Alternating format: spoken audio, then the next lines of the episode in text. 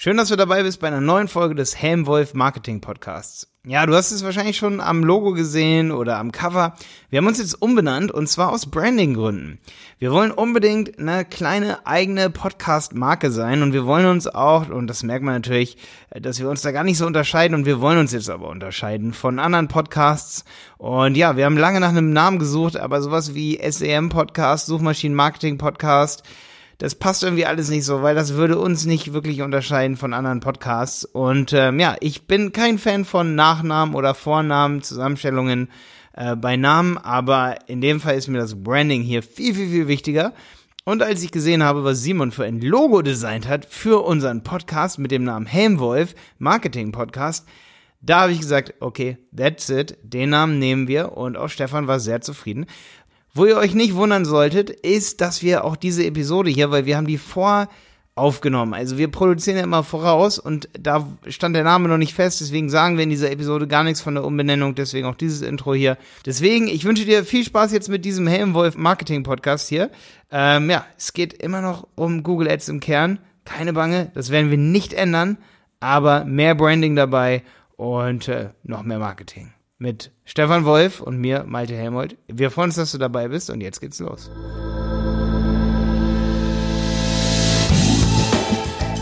So, heute geht's um Conversion, Optimierung versus Traffic oder Google Ads. Also erstmal hi Malte, servus. Genau, ey, das ist das erste Mal, dass du es geschafft hast, wirklich hier in diesen Raum reinzukommen, loszulegen und das Thema geht los. Finde ich gut. Ja, weil ich, weil ich so motiviert bin, du ja, weißt es, das ist, ist das dein ist, Lieblingsthema, ne? Ja, ich brenne dafür halt krass, ja, weil das ist so, so cool. Ähm, was ich damit meine ist, ich mache mal kurz ein Beispiel. Ich krieg, wenn ich, wenn ich irgendwelche Anfragen für Beratung oder Consulting oder was krieg und ich treffe mich mit dem Kunden, dann heißt es immer, ich, die erste Frage, die ich immer stelle, ist, okay, was ist euer Ziel? Und dann höre ich immer, ja, wir wollen mehr Traffic. das ist jedes immer, Mal, ja. Aber wirklich zu 100 Prozent, ne? Ja, ja. Und ähm, das, das, das Witzige dabei ist, dass grundsätzlich stimmt es ja, ist ja richtig. Wenn du mehr Traffic hast, hast du mehr Kunden, hast du mehr Verkäufe, hast du und wirst du bekannt, bla bla bla. Aber was die wenigsten Leute auf dem Schirm haben, ist, hey, du kannst doch den Traffic, den du jetzt hast, ohne einen Cent auszugeben, optimieren, deine Webseite Conversion optimieren, dass du dann damit mehr Geld verdienst. Und das ist das, was die wenigsten auf dem Schirm haben, dass das Thema Conversion-Optimierung immer so krass unter den Teppich gekehrt wird. Das finde ich extrem erstaunlich. Also ich weiß nicht, ob du die Erfahrung auch gemacht hast. Ja, ich finde es genauso, wie du sagst. Also es ist halt oft so, dass äh, das haben wir auch schon in vielen anderen Folgen, wie zum Beispiel sind Google Ads teuer oder oder was kostet Google Ads, haben wir jetzt gerade von äh, neulich aufgenommen. Ne?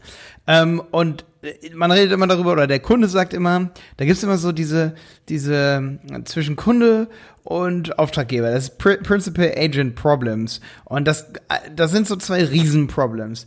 Einerseits sagt der Kunde, äh, oder das erste Problem ist, hey, wir wollen günstige Klicks haben. Okay, günstige Klicks sind aber nicht so wertvoll wie höher, teure Klicks, so, ja. Also der Fokus wird auf Klicks gelegt. Das ist genau eigentlich das gleiche wie mit Traffic, ja. Fokus wird auf Klicks gelegt und nicht auf Kosten pro Conversion, also CPA zum Beispiel. Und die zweite Sache ja. ist genauso, wir haben fast, also ich kann mich nicht erinnern jetzt, ich könnte lügen, aber selbst Großunternehmen mit 500 Mitarbeitern kamen schon zu uns und was wollten die haben? Eine Website und Traffic oder eine Website-Optimierung, weil die Kunden sich nicht zurechtfinden. Vor allen Dingen von mir aus eine Usability-Optimierung. Aber die wenigsten kommen ja. und sagen, hey, wir haben hier ein Riesenproblem. Wir haben ein kostenloses Produkt, das wir raushauen, zum Beispiel irgendein Muster, das Leute bestellen können. Aber wir haben da nur ein Prozent Conversion drauf. Warum denn? Also ein Prozent Conversion Rate. Warum? Das ist doch kostenlos. Ja. Das kann doch gar nicht sein. Da müssen sich doch fünf bis zehn Prozent für, äh, also wenn das richtig konzentriert, kommuniziert ist, dann müssen wir doch diese Conversion Rate heben können. Und dann kaufen doch, oder dann bestellen doch schon, dann haben wir eine Lead Rate von fünf Prozent. Das sind fünfmal mehr Du, und wie unrealistisch oder wie teuer wäre es, fünfmal mehr Traffic einzukaufen? Richtig, so sieht's aus. Ey. Fünfmal. Ich mach, ich mach den ganzen Tag für meine eigenen Projekte fast nichts anderes wie das. Ja, das ist, das ist vielleicht ein Schock für alle Leute, die schon hier 30 Folgen gehört haben, aber das ist das, neben Google Ads verbringe ich die meiste Zeit darin, meine Webseiten, meine zu optimieren, meine, die, die, die Marketingpsychologie dort reinzustecken und zu überlegen, was will der eigentlich, wie kann ich die Webseite am besten optimieren, dass er genau das bekommt, was er haben, wie kann ich ihn dazu kriegen, das zu machen, was ich machen will. Ja, und ich habe teilweise Webseiten, wo du gerade gesagt hast, da habe ich ähm, Conversion-Raten, wenn es ums Thema E-Mail-Lead geht, von knapp 50 Prozent, was so krank ist, ja, also bei Google Ads, ja. Also jeder Zweite, der mhm. auf die Webseite kommt, hinterlässt seine E-Mail-Adresse. So, also bei einigen Seiten. Äh, ja, das ich, gibt es. Ja die ich aufgebaut habe. Und wie gesagt, das ist das, was so wenige machen. Es ist schwierig, das zu verkaufen. Wie gesagt, ich habe das mal auf meiner Webseite stehen, aber das interessiert die Leute einfach nicht, weil sie das einfach als gegeben ansehen. Und dabei sage ich, okay, das ist nicht gegeben. Das, ihr das müsst ist eine Überschätzung. Die Leute überschätzen nicht. Das ist so ein Confirmation Bias oder irgendwie sowas. Oder ja. Ja, die Leute denken, das ist so, ja, das passt schon. Ja, das ist so, ähm, ja, wir brauchen, also wenn wir, wenn wir mehr Traffic haben, dann verkaufen wir mehr, was auch alles richtig ist. Ähm, und Conversion-Optimierung äh, haben wir uns jetzt noch keine Gedanken äh, groß gemacht. Und das würde mal als Step 2 gesehen, obwohl Traffic ja schon da ist. Ja, ich meine, genau. Und ähm, ich finde, das ist, wie gesagt, ein Thema, wo man einfach sich mit beschäftigen muss. Ja. ja. Und, und zwar nicht nur, und jetzt kommst du bei dem witz, witzigen äh, Ding, nicht nur, wenn du eine Webseite hast. Jetzt mal ein äh, ganz krasses Beispiel. Du willst jetzt nur Instagram-Follower aufbauen. Selbst bei dem Thema musst du dich mit dem Thema Conversion-Optimierung beschäftigen, ist und meine Meinung. Psychologie. Ja welche Farben sollte der Account haben oder welche Farben Was steht da drin? Ja, was ja, ist ja. dein Bild? Wie baust du es auf? Warum sollen sie dir folgen? Ja. All jetzt keine Nachrichten, dass Rot nicht gut ist für Conversion-Optimierung und die Berater rot ist. Weiß ich selber. ja, gut, aber das sind, wie gesagt, äh, also oft ist es auch so, ich habe auch die Erfahrung gemacht, dass in großen Unternehmen da ein bisschen die CI dagegen ist, wenn man zum Beispiel ja, sagt, ey, ja. der, der, der, der Button muss unbedingt jetzt äh, sich farblich abgrenzen vom Rest der Webseite, zum Beispiel, ja. Das stimmt, da gibt es auch immer so Principal-Agent-Probleme. Wenn wir sagen, ey, der Button muss grün sein und dann sagt das Unternehmen, nee, aber das ist nicht unsere Corporate Identity. Ja, gut, okay, alles klar, aber wo sind die langfristigen Ziele? Was ist mit den kurzfristigen Zielen und wie viele Menschen sehen das? Das ist das, was ich eben meinte, Confirmation Bias ist das nicht, aber das ist so Selbstüberschätzung der Wichtigkeit dieser einzelnen Unterseite. Ja. Ähm, das ist einfach so, selbst Apple würde einen Button da grün machen, auch wenn das nirgends im Apple Corporate CI vorkommt, sondern das Apple Corporate CI grau-schwarz ist von mir aus. Weißt ähm, du, oder irgendwie bunt, dann, ja, dann machen die den Button grün, weil das die Conversion halt fördert und die das getestet haben, weil es zum Produkt passt, der Zielgruppe passt. Manche Zielgruppen reagieren vielleicht sogar besser auf rot. Da, ja, gibt, also, es, da gibt es keine Verallgemeinerung, das muss man testen. Vor allem, wenn du extrem viel Traffic hast, dann lohnt sich da eine Abteilung für oder eine Person für eben nur hinzustellen, die da Tests macht und AB-Tests macht etc. Ähm, wenn du aber noch nicht so viel Traffic hast, dann solltest du zumindest die Basics beherrschen. Nehmen wir mal an, ich meine, es gibt ja verschiedene Ziele und an, jetzt wollen wir mal äh, direkt in den in, in die Tipps reingehen, ja. Wenn also das eine ist, dass es konstant zu dem sein sollte, was du vorher bewirbst. Wenn du zum Beispiel bei Google Ads einbuchst kostenlos Videokurs, dann sollte es auf der Webseite logischerweise einen kostenlosen Videokurs geben. Dann soll er nicht 20 Euro kosten. Also das ist mal nur als dummes Beispiel, aber dass ihr versteht, dass das, was in der Anzeige natürlich auf der Webseite dann auch sein muss. Das zweite ist, dass die Leute dir fünf Sekunden Zeit geben und du sollst in den fünf Sekunden die Leute halt genau abholen und zwar nicht mit einem generischen irgendwie Überschrift, sondern wirklich mit einem Trigger, wo die sagen, okay, das muss ich jetzt irgendwie, da muss ich jetzt dranbleiben.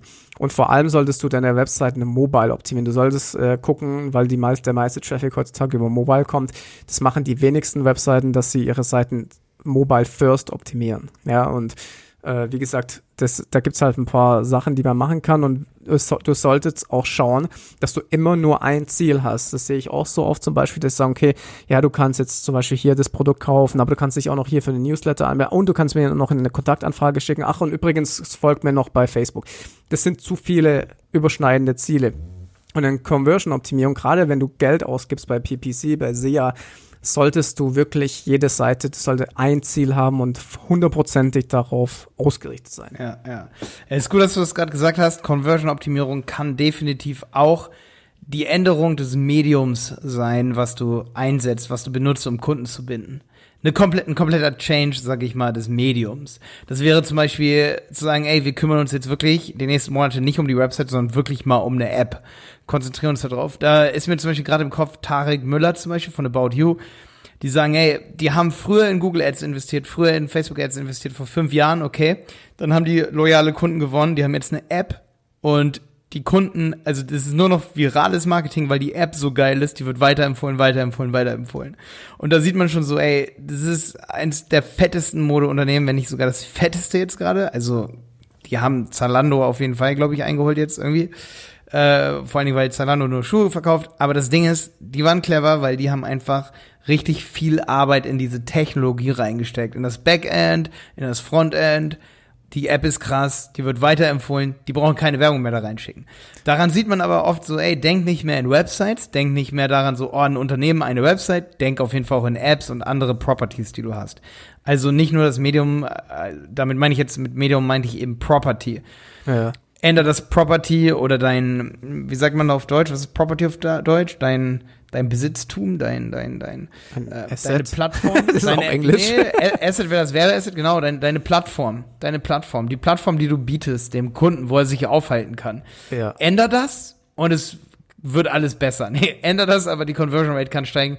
Die Kundenbindungsrate kann auch steigen, also dass die Churn Rate letztendlich zurückgeht. Also Ja, aber das ist ein cooles, äh, cooles Beispiel, dass du halt, ähm, ich habe letztens auch einen Kommentar von jemandem, das war in einem englischen Google Ads Facebook-Gruppe, hat einer geschrieben, ich habe die ersten sechs Monate meines Unternehmens ähm, dafür äh, Google Ads ausgegeben, um eben Kunden aufzubauen und danach äh, habe ich das nicht mehr gebraucht. Dann hatte ich äh, praktisch weiter Empfehlungsraten und SEO-Traffic und äh, konnte dann eben das Geld mir einsparen. Und das ist halt auch eine coole äh, Case, dass du sagst, ey, äh, wenn ich jetzt wirklich mehr hier eine Brand aufbaue am Anfang, gibst du Geld aus in Google Ads und vielleicht muss es ja nicht mal positiv sein.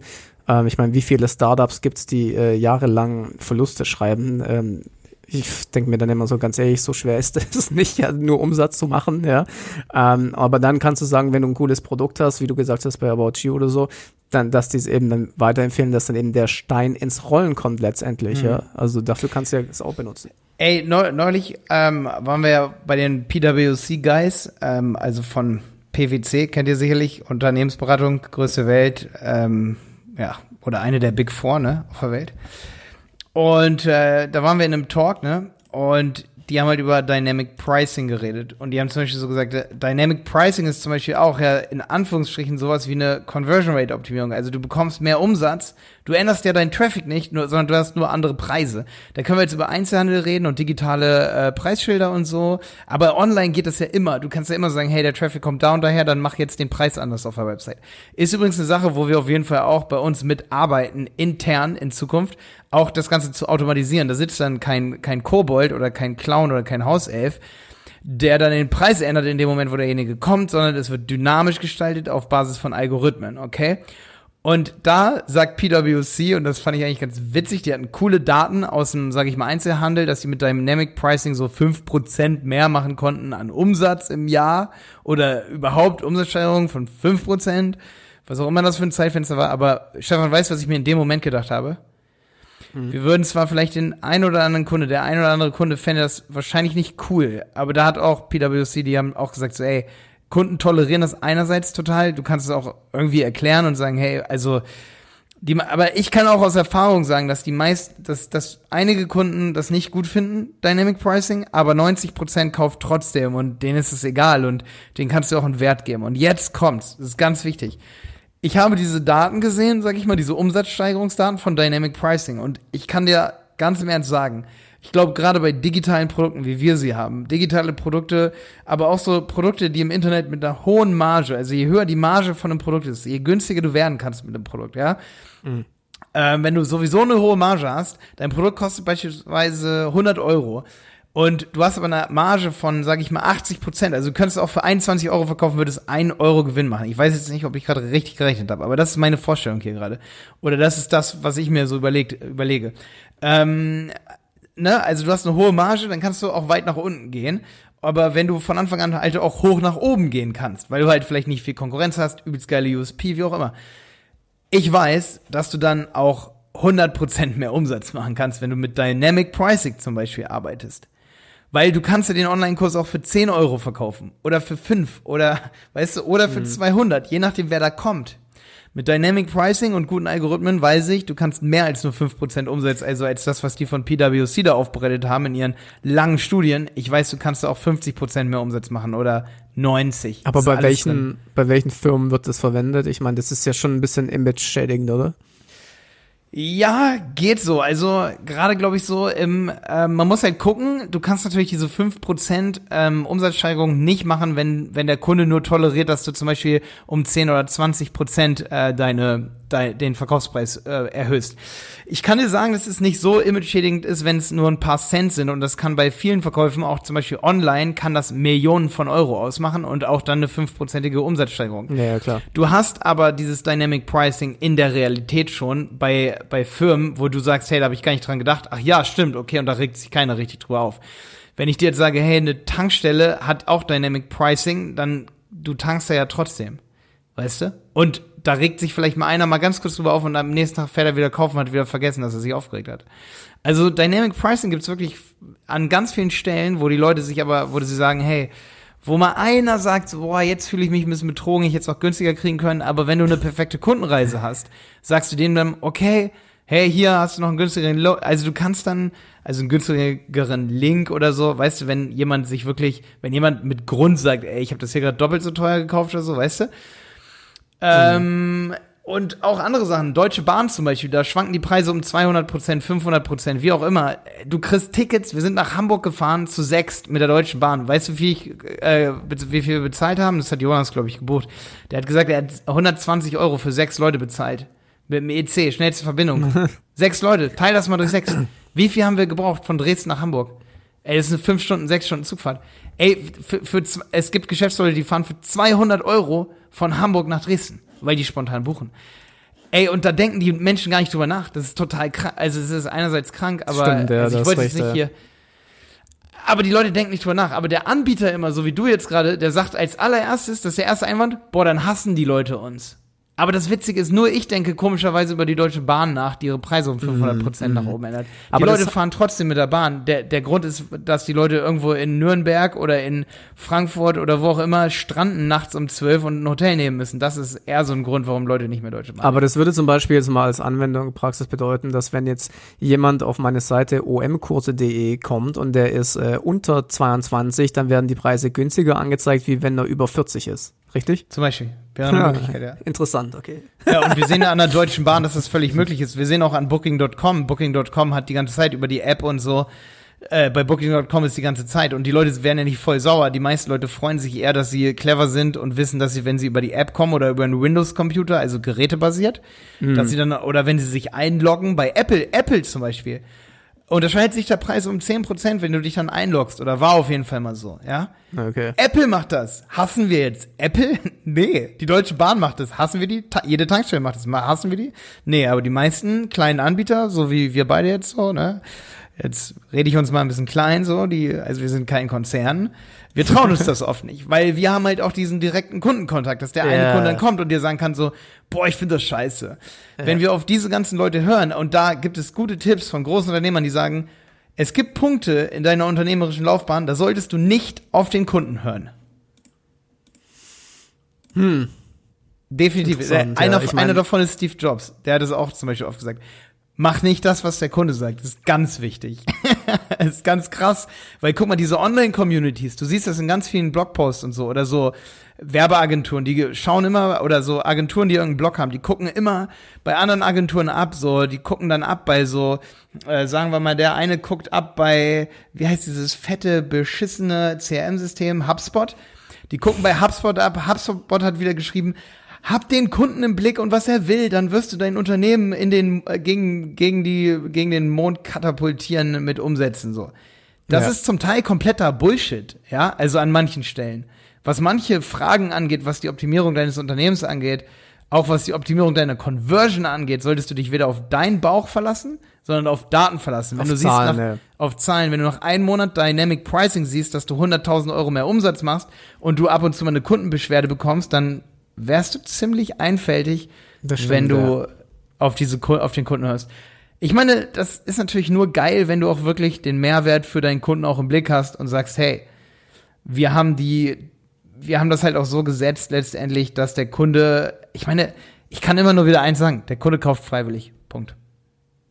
Das stimmt, der, also ja, ich meine, wir sind vielleicht ein bisschen von dem ganzen Thema Conversion-Optimierung abgetriftet. Ich meine, das ist natürlich auch Conversion-Optimierung, aber es gibt ja. schon auch einige, sag ich mal, einfache Dinge, die jetzt jeder irgendwie äh, machen kann, ähm, um eben jetzt, wenn wir jetzt, ich meine, wir reden ja jetzt hier schon von krass advanceden Conversion, wo ich noch nicht mal irgendwie äh, äh dran gedacht habe. So. ist doch aber geil, ist doch aber geil. Ja. Ich meine, aber absolut, ja, man sieht, vielleicht man sieht, hört jetzt hier gerade wer zu und sagt, Alter, das habe ich wirklich noch nirgends gehört. Jetzt teile ich mal diese Folge hier. Da freuen wir uns natürlich mega drüber, müssen wir sagen. Also ja, also wie gesagt, jetzt, jetzt, hey. halt, jetzt halten wir mal den Ball ein bisschen flacher okay, okay, okay, und sagen, okay, pass auf, äh, wenn du deine Webseite hast und du hast am Tag 1000 Besucher, ähm, ich weiß jetzt nicht, ob, ob, das, ob man das da jetzt unbedingt äh, einsetzen muss. Also ich weiß nicht, ob das nicht schon ein bisschen ähm, zu abgehoben ist dann, weißt du, was ich meine? Also ich meine, PVC ja, ja, und so ist natürlich eine andere Liga. Ich meine, ähm, die arbeiten sicherlich mit äh, also ich weiß auch ja, nicht. Aber ich denke, es war hier an der Stelle mal ein gutes Beispiel, weil die haben zum Beispiel auch gesagt, ey, wenn du diese, diese Mehrumsätze hast, und ich meine, unsere Zielgruppe sind ja letztendlich auch Agenturen, die ihre Kunden beraten, und da kann ja auch mal ein Konzern dabei sein, und wenn die das hier hören, dann können die denen sagen, ey, nehmt doch dann diese Mehrumsätze und steckt die dann bitte in euer Online-Marketing oder in die Digitalisierung eurer Produkte. Ne, also in die, ne, es ist schon wichtig, mehr Umsätze zu machen, auch um Kapital freizulegen für Online-Marketing-Techniken. Ja, also ist, das, da, da dreht sich das Ganze ja, wenn du den Gewinn ein bisschen hochdrückst, und das ist einfach wichtig in der heutigen Zeit, den Gewinn da hochzukriegen oder die Umsätze hochzukriegen, um ja, natürlich nicht Gewinne zu erzeugen in dem Sinne, äh, sondern um wirklich Kapital zu bekommen für gewisse Techniken. Und dann also auch vielleicht für mehr Traffic und dann für mehr Traffic. Ich würde halt empfehlen, ähm, dass, dass äh, der Shift ein bisschen sich ändert von ihr macht eine Webseite, äh, weil es schick aussehen soll, zu ihr macht eine Webseite, weil sie eben konvertieren muss. Das ist eigentlich das Wichtigste von allem. Ja, und sie kann dabei schick aussehen, aber das Hauptziel ist, dass sie konvertiert letztendlich. Mhm. Mhm. Also ähm, ja, ich habe ja mal ein Video gemacht zu, ich weiß nicht, das war Dior, glaube ich. Die haben so eine richtig krasse Marketingseite gehabt mit so Flash-Hintergrund und bla bla bla. Ja. Und Wo ich wollte gemacht, das Video? Auf YouTube, bei YouTube, ja. Ich habe das heißt irgendwie, was diese Webseite falsch macht und ihr daraus lernen könnt oder so. Ähm, und ähm, da habe ich dann praktisch gezeigt, dass selbst so eine große Marke, ich meine, die haben super schicke Webseiten, aber ich wollte ein Parfüm kaufen. Ja, und ich habe nicht mal irgendwo einen Button gesehen, wo ich dieses Parfüm kaufen konnte.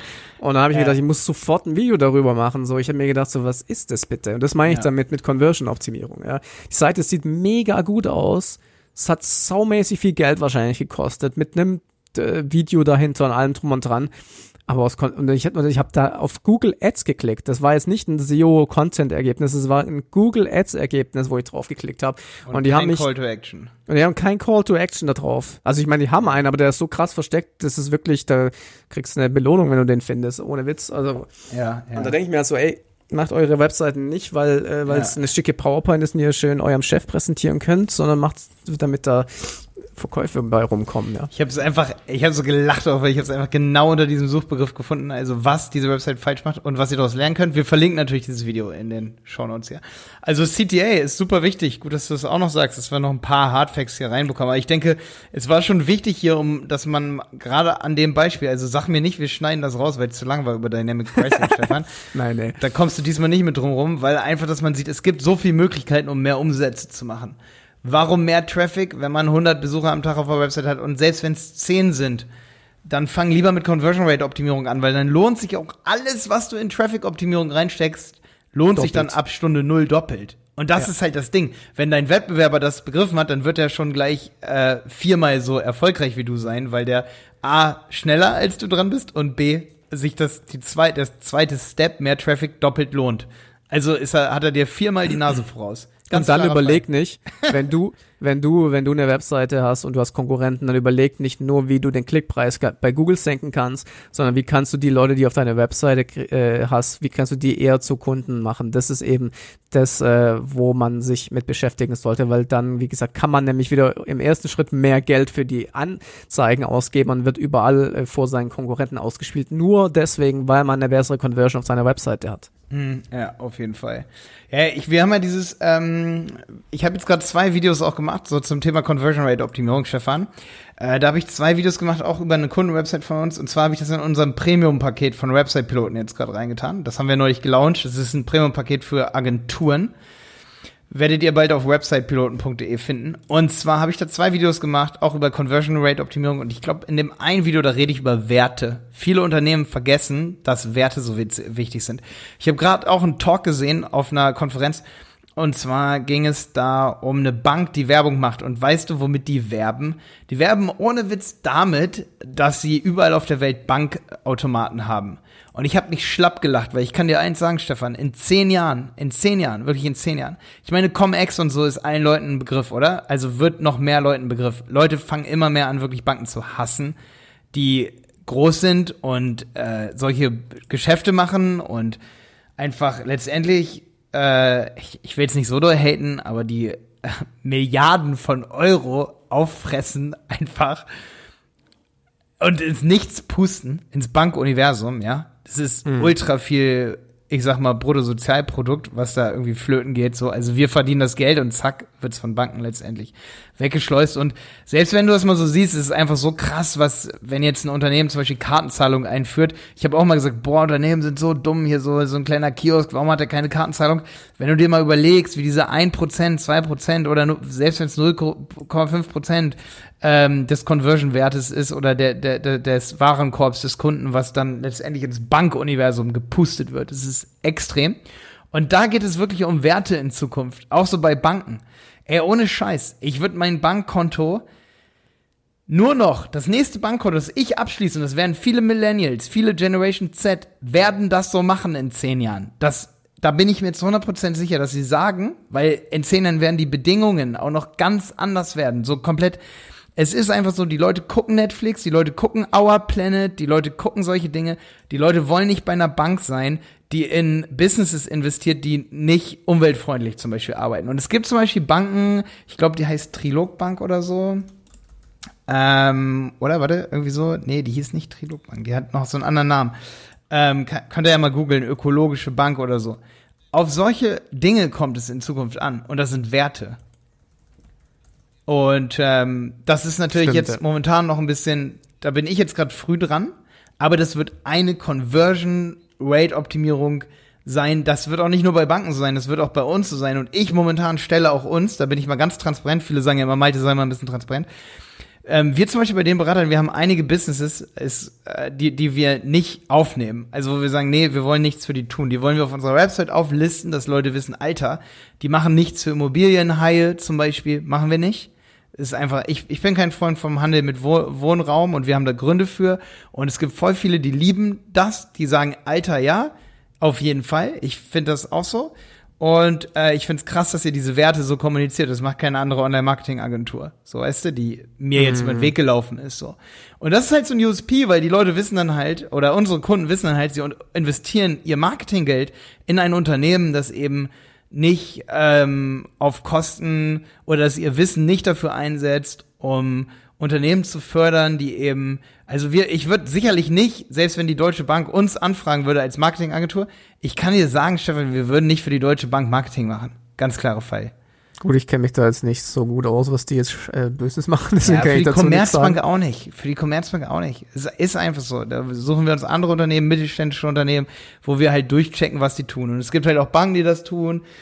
Es gibt eine Ethikbank, es gibt solche Dinge. Und das Ding ist einfach, ähm, das wird immer mehr an Stellenwert ähm, annehmen. Solche, solche Geschäftsmodelle.